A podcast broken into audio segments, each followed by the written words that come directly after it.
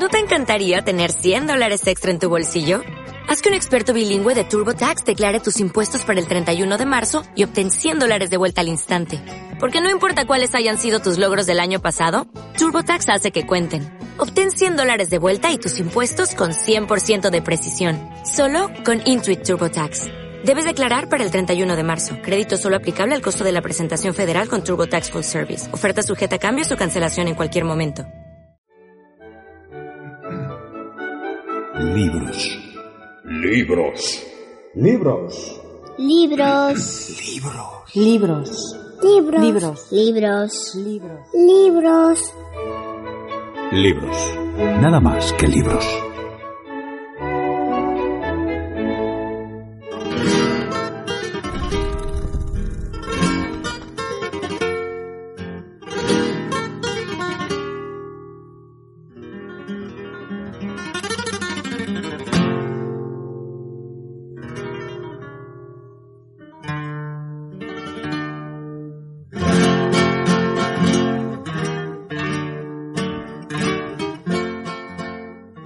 La mitad del barranco las navajas de Albacete, bellas de sangre contraria, relucen como los peces. Una dura luz de naipe recorta en el agrio verde caballos enfurecidos y perfiles de jinetes. Fragmento de reyerta del romance gitano. Federico García Lorca, el poeta asesinado.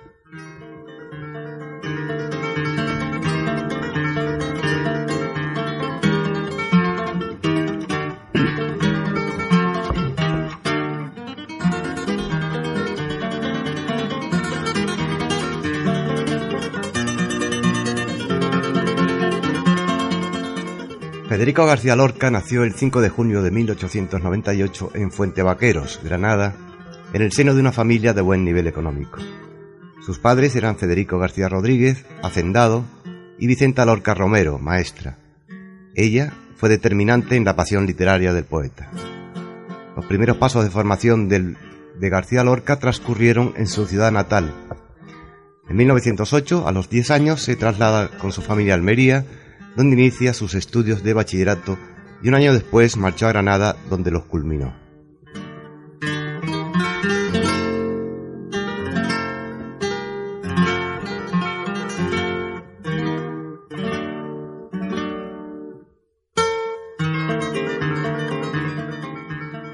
Tras obtener el grado de bachiller en 1914, se inscribió en la Universidad de Granada para estudiar Derecho y Filosofía y Letras.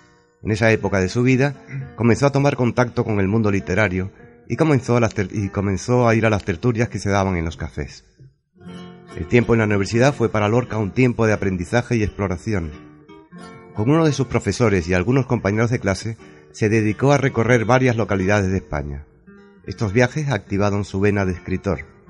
En 1918 publicó su primera obra, Impresiones y Paisajes, escrita en prosa.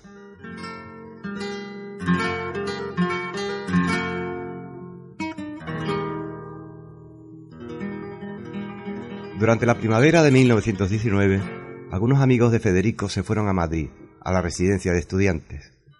García Lorca quiso seguirlos y tras convencer a sus padres, él también marchó a hacer su vida en aquella novedosa y magnífica institución.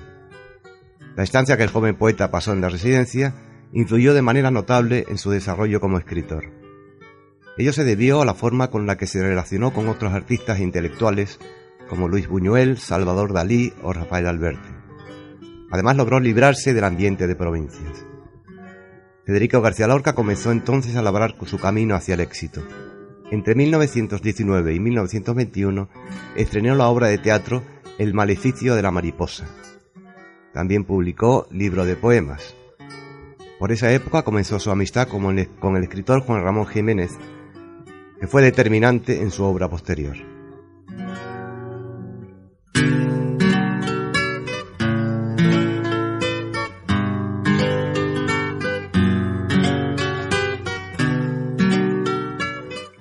Mediados de 1921, el autor regresó a Granada, donde tuvo la oportunidad de conocer al notable músico y compositor Manuel de Falla. Juntos desarrollaron varios proyectos musicales, algunos sobre el cante hondo, hondo, así como representaciones con títeres. Fue en Granada donde se inspiró para escribir Poema del Cante Hondo, obra que se publicó diez años más tarde, en 1931. En el año 1925, García Lorca viaja a Cadaqués para pasar una temporada con su amigo el pintor Salvador Dalí. Allí alentó al poeta a pintar, mientras este escribió Oda a Salvador Dalí, publicada en 1926 en la revista de Occidente.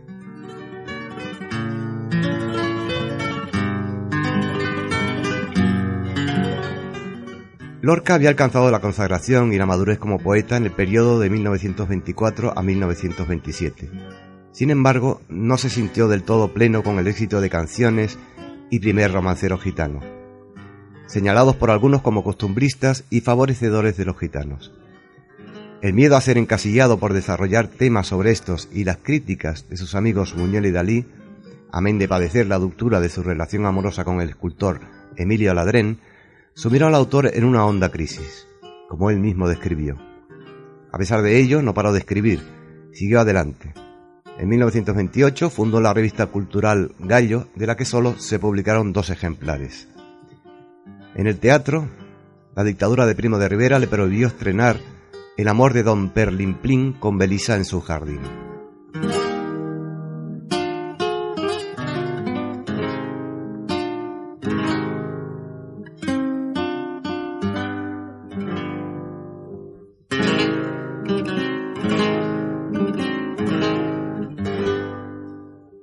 1929, Federico aceptó la invitación de su buen amigo Fernando de los Ríos para ir a Nueva York. El poeta consideró que este viaje le permitiría encontrarse consigo mismo, renovarse, conocer mundo, aprender inglés y olvidar su ruptura sentimental. Fue una de las experiencias más enriquecedoras de su vida. La cultura neoyorquina le impresionó, así como su economía y como contraste, el trato humillante que se tenía con la gente de raza negra. La experiencia vivida y todo lo que observó le dieron el material suficiente para escribir Poeta en Nueva York, obra que no fue dada a conocer al público hasta cuatro años después de su muerte. Tras un año en los Estados Unidos, en marzo de 1930, Lorca viajó a La Habana, interesado en conocer su cultura, música y folclore. En ese tiempo escribió dos obras de teatro, El público y Así que pasen cinco años. Después de tres meses en Cuba, regresó a Madrid.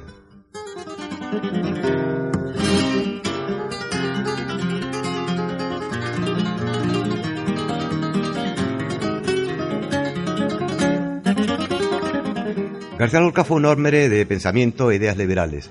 Esto le animó a llevar entretenimiento y conocimiento al pueblo. La fórmula que desarrolló para eso fue la creación de un grupo de teatro universitario ambulante que llevó por nombre La Barraca. El proyecto se llevó a cabo en 1931 cuando se promulgó la Segunda República y se presentó en varias ciudades del país. Se dramatizaron las obras más importantes de autores destacados como Cervantes o Lope de Vega. Sin embargo, todo esto se vio empañado tras el estallido del golpe militar que provocó la Guerra Civil Española.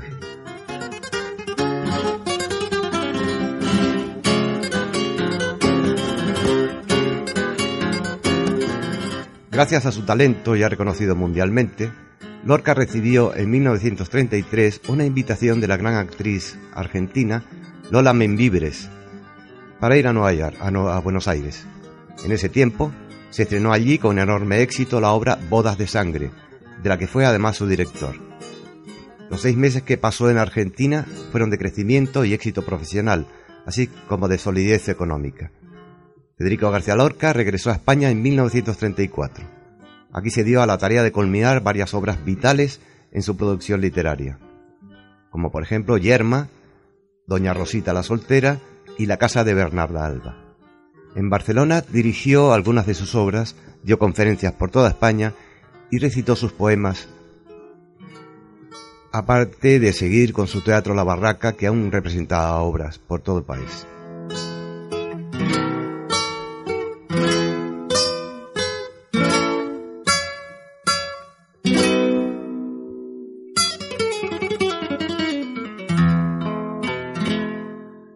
Corría el año 1936. Lorca estaba en Madrid y los últimos días allí antes de partir definitivamente a Granada, donde sería asesinado, debieron ser muy tristes. La situación en Madrid los días previos al 18 de julio era preocupante. Lorca dudaba entre permanecer en la capital o trasladarse a la huerta de San Vicente, finca perteneciente a su familia, que es lo que hacía todos los veranos. Finalmente, ya en Granada, se vio la clara necesidad de sacar a Federico de allí cuando fue insultado gravemente y amenazado si salía de la ciudad. Llamaron al poeta Luis Rosales, gran amigo de Lorca, para consultarle qué decisión tomar. El propio Rosales se lo contó a Cipriano Rivas Sheriff, amigo y colaborador de Lorca en su actividad teatral. Así lo cuenta. Su hermana Isabel fue quien me planteó claramente la situación. Había que sacar a Federico de Granada. Me ofrecí a ello en el acto. Delimitados los campos y tomada la ciudad al primer asalto desde dentro, había una tierra de nadie, sin soldados todavía de una y otra parte.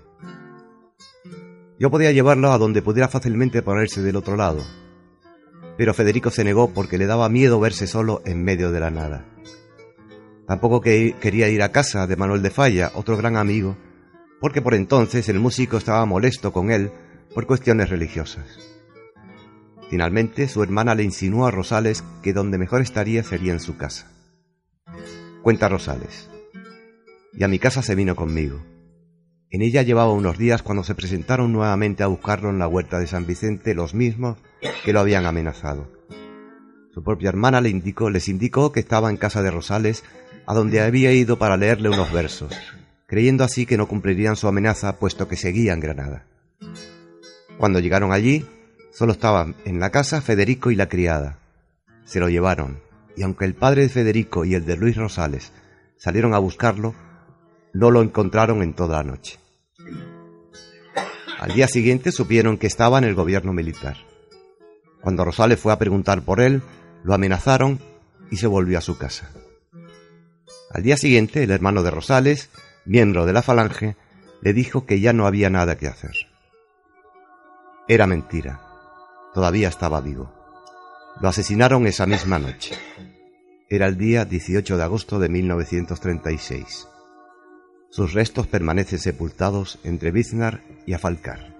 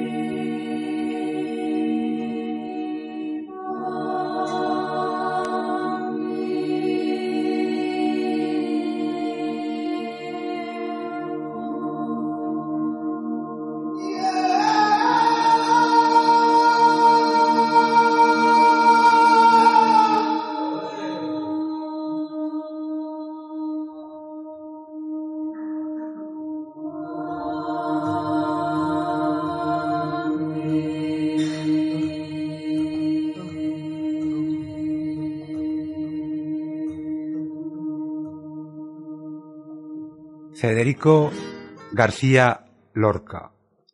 Casi nada. Bueno, habéis visto el desgarrado grito de Enrique Morente en una actuación que hizo en directo que a mí me pone los pelos de punta cada vez que, que la escucho, dedicada precisamente a la muerte del poeta, a Lorca. Eh, impresionante. Campanas por el poeta se titula el disco que os lo aconsejo porque es desgarrador. Lorca, el gran muerto sin sepultura de nuestra historia. lo más triste de, de, las cosas tan tristes que han pasado en este país, una de las más tristes es este, ese terrible sí. Eh, asesinato, posiblemente por causas simplemente homofóbicas. Y... Bueno, a, a ver, a, eh, a Lorca lo fusilaron por rojo, por poeta y por maricón. maricón o sea, sí. así de claro. Yo creo o sea, que es más, más se han pavoneado durante cuarenta y tantos años por esa razón. O sea, Exacto. es que lo han dicho. Sí, lo han dicho muy claramente. Pero fíjate, las tres cosas son las que hoy para mí lo hacen más grande. O sea, un grupo de canallas, de españoles muy españoles, eso sí, españolísimos, como diría un gilipollas que fue presidente del gobierno reciente de este país, de esos de yugo y flechas y pistola en el, en el cinto, pues se lo cargaron. esos que cantaban o que gritaban muera la inteligencia, en fin, ya sabéis, unos salvajes, unos fascistas. ¿eh? Pues cuidado que estamos olvidando eso. Mucha gente lo está olvidando y está propiciando que, que vuelvan, que vuelvan otra vez. Incluso demasiada. Es, Eh, es un hecho el peligro que corre el, el asunto de la memoria histórica. que Sí, es un sí. hecho eh, ejemplar. No, no, se lo quieren cargar. O sea, estos, estos, eh, esta gentuza, si, si- eh, hay un defecto que no tienen, y es que no esconden sus intenciones. Lo están diciendo y se la quieren cargar. Bueno, Bueno, se quieren cargar eso y una larga lista de, de- de derechos y de logros sociales que, que, que, bueno, que ahí están, ¿no? Que han costado cuarenta y tantos años conseguir. En fin. todos, todos los derechos que puedan pisotear lo harán. Y está muy bien recordar todos estos pasajes, por más que se haya dicho cientos de veces, que si, en fin, de esto se ha hablado una infinidad de ocasiones, pero yo creo que nunca son demasiadas. Hay que repetirlo hasta la saciedad, porque como todo el mundo sabe, si la historia no se conoce, se repite. Hay una cosa, en el caso ya de, de Lorca, que desde luego mm, yo, yo creo que más o menos está clara, y es que le mataron, pero no acabaron con él, no acabaron con su obra. No, Lorca sigue presente, sigue inspirando a cantidad de artistas en el mundo entero, y su obra cada vez es más grande. Yo al menos así lo, así lo entiendo. No, no, Eh. el- el- Lorca ha quedado, ha quedado, ya no por el hecho de, de- de su triste final, sino por su gran categoría artística, ¿no? Lorca creó un- una forma de entender la cultura, mm, su- eh, la cultura popular, elevándola a la a cultura de primer orden, ¿no? O sea, Está claro. eh, esa generación en general hizo una una una, una tarea descomunal. Sacó a España del marasmo en que vivía desde, Sí, sí. desde la segunda desde anterior a la segunda república y la llevó al mundo, llevó al mundo a grandes grandes autores, grandes artistas. ¿no? Fíjate que lo que decías de la, de la cultura popular, que es, es una realidad, se basa, toda la obra de, de Lorca se basa en la cultura popular y por el contrario era motivo de discrepancia con Salvador Dalí, que le despreciaba de alguna manera por basar toda su obra en, pues bueno, en coplillas, en dichos eh, del pueblo y bueno, tu- tuvieron sus más y sus menos, entre otras cosas, vaya, porque Sí. su relación fue tormentosa. Sí, a ver, eh, la, que existe esa, esa influencia o esa, ese barniz de, de lo popular es innegable. Eh, él se confesaba amante de la etnia gitana y, y lo plasmó en, en multitud de poemas, ¿no? Sí, sí, sí. Y el, el poemario, el poemario, El eh, romancero, uno de los primeros gitano. poemarios que él escribió. Pero ojo porque, porque Lorca, aparte de eso, que es verdad, que impregna esa, pop- ese, ese sentir popular su, su obra, eh, es que también bebe del siglo de oro de, de autores clásicos como Lope, como Góngora, Sí. y de ahí viene toda su esa riqueza de simbolismo que tiene toda su obra y de gente tan potente del 98 como Juan Ramón Jiménez. Es decir, que, que Lorca efectivamente bien, tiene ese, ese tinte popular, pero con un pozo y una base de conocimiento y erudición que se basa, como digo, en gente tan, tan alta como Juan Ramón Jiménez y los clásicos del Por siglo supuesto, de oro. sí, no, no, decir, no, hay, no hay duda. Todo gran artista tiene un pozo de, de, de lo clásico, ¿no? Y, y lo renueva, lo, lo, lo, de todos, de todos se saca un aprendizaje. Él llevó la, la, la poesía desde, lo que comentaba antes, la llevó de la, de la clase, de, de la cultura popular a, a la, a la cultura general Sí, más, sí. más alta, ¿no? Y eh, en aquella generación todos, todos hicieron lo mismo. Y en el tema que comentabas tú de Dalí, mm, Dalí era, era un personaje de otro mundo. No, nunca llegó a pertenecer a esta generación intelectualmente. Era un hombre independiente, era un diletante, un hombre que no tenía contacto con la, con la realidad de, Sí, su- sí. de, de- de la gente, ¿no? En- entonces de ahí posiblemente sus- sus- sus disputas, ¿no? Buñuel era otra cosa.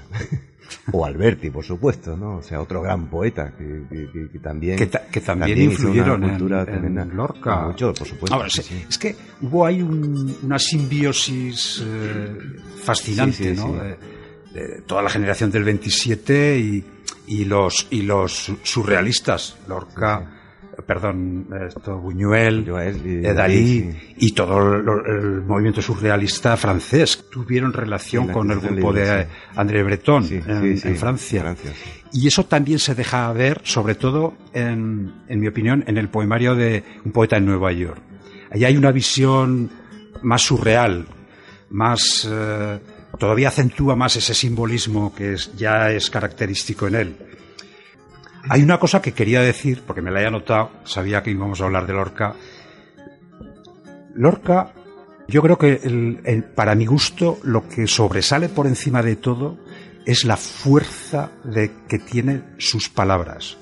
O sea, los poemas de Lorca a mí me emocionan, desde luego, más que ningún otro poema, poeta que haya leído. Luego los eruditos podrán juzgar o valorar si técnicamente es más o menos perfecto, ¿no? Pero a mí personalmente, mm, desde el punto de vista de lo que es el sentimiento, me llega más que nadie. Y es que eh, utiliza eh, la utilización de las palabras tiene una fuerza eh, descomunal. Del mismo modo, ojo, estoy hablando de poesía, pero podríamos hablar de teatro.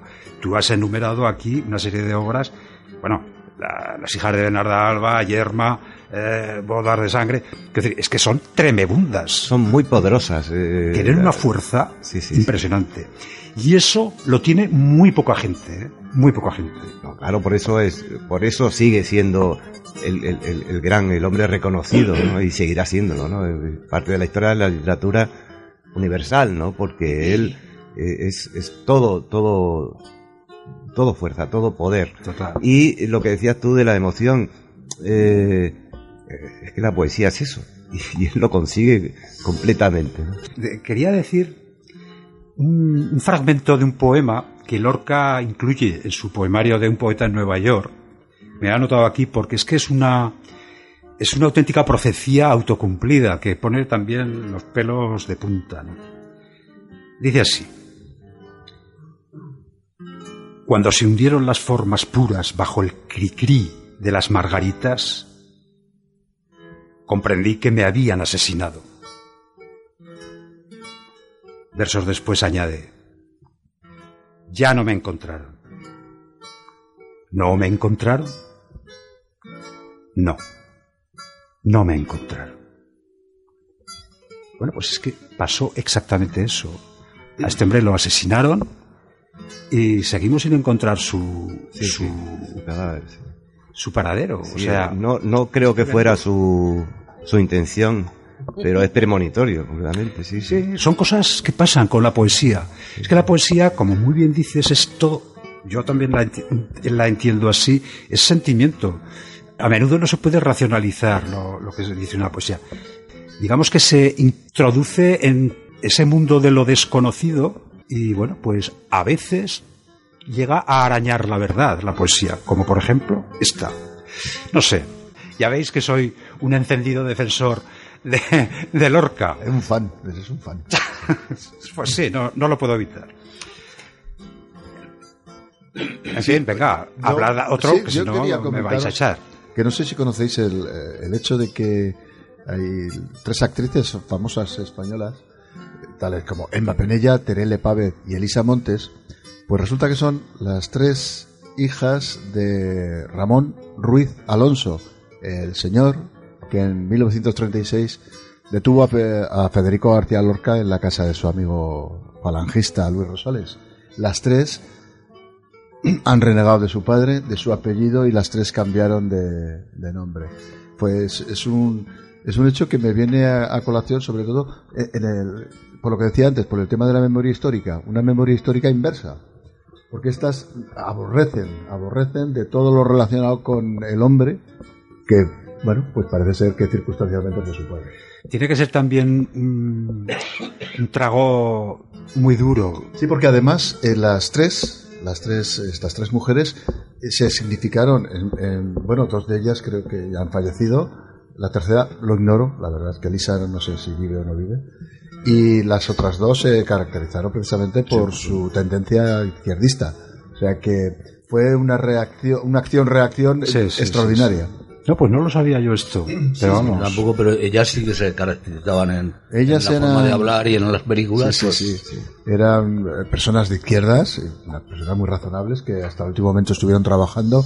Desgraciadamente estas dos han fallecido, pero que eh, llevaron el asunto con muchísima discreción, claro, evidentemente por la vergüenza que le suponía el hecho de pensar que su padre fue el tipo que llamó a la puerta por la noche, aquella noche trágica, para llevarse al poeta. Tremendo. Igual no llamó, la tiró. Bueno, Néstor, danos una bendición y, ter- y terminamos con Lorca, que yo me estoy emocionando. Si lo sé, no vengo. Eh, o no traigo a Lorca. No, eh, la verdad es que mm, yo hacía tiempo que, que- que, claro, tenía pe- pendiente hablar de Lorca. Me costaba, es un personaje tan importante que, que, eh, mis palabras no podían hacer nada por él. Pero eh, era imprescindible, Lorca es imprescindible Totalmente. Por muchas cosas. Por su vida, por su obra, por su triste final, que fue el de tanta gente en este país, y que, y que hay que seguir recordando. Seguir recordando, no nosotros ya, que lo, que lo, que, que lo, lo tenemos asumido, sino por la, la gente joven, las generaciones posteriores, que se siga explicando este tema, que se hable de él, que se comenten las auténticas barbaridades que se cometieron en nombre de, de, de, ¿de qué? en fin, eh, ya hemos terminado. Les agradezco mucho su atención y hasta el próximo jueves. Libros. Libros. Libros. Libros. Libros. Libros. Libros. Libros. Nada más que libros.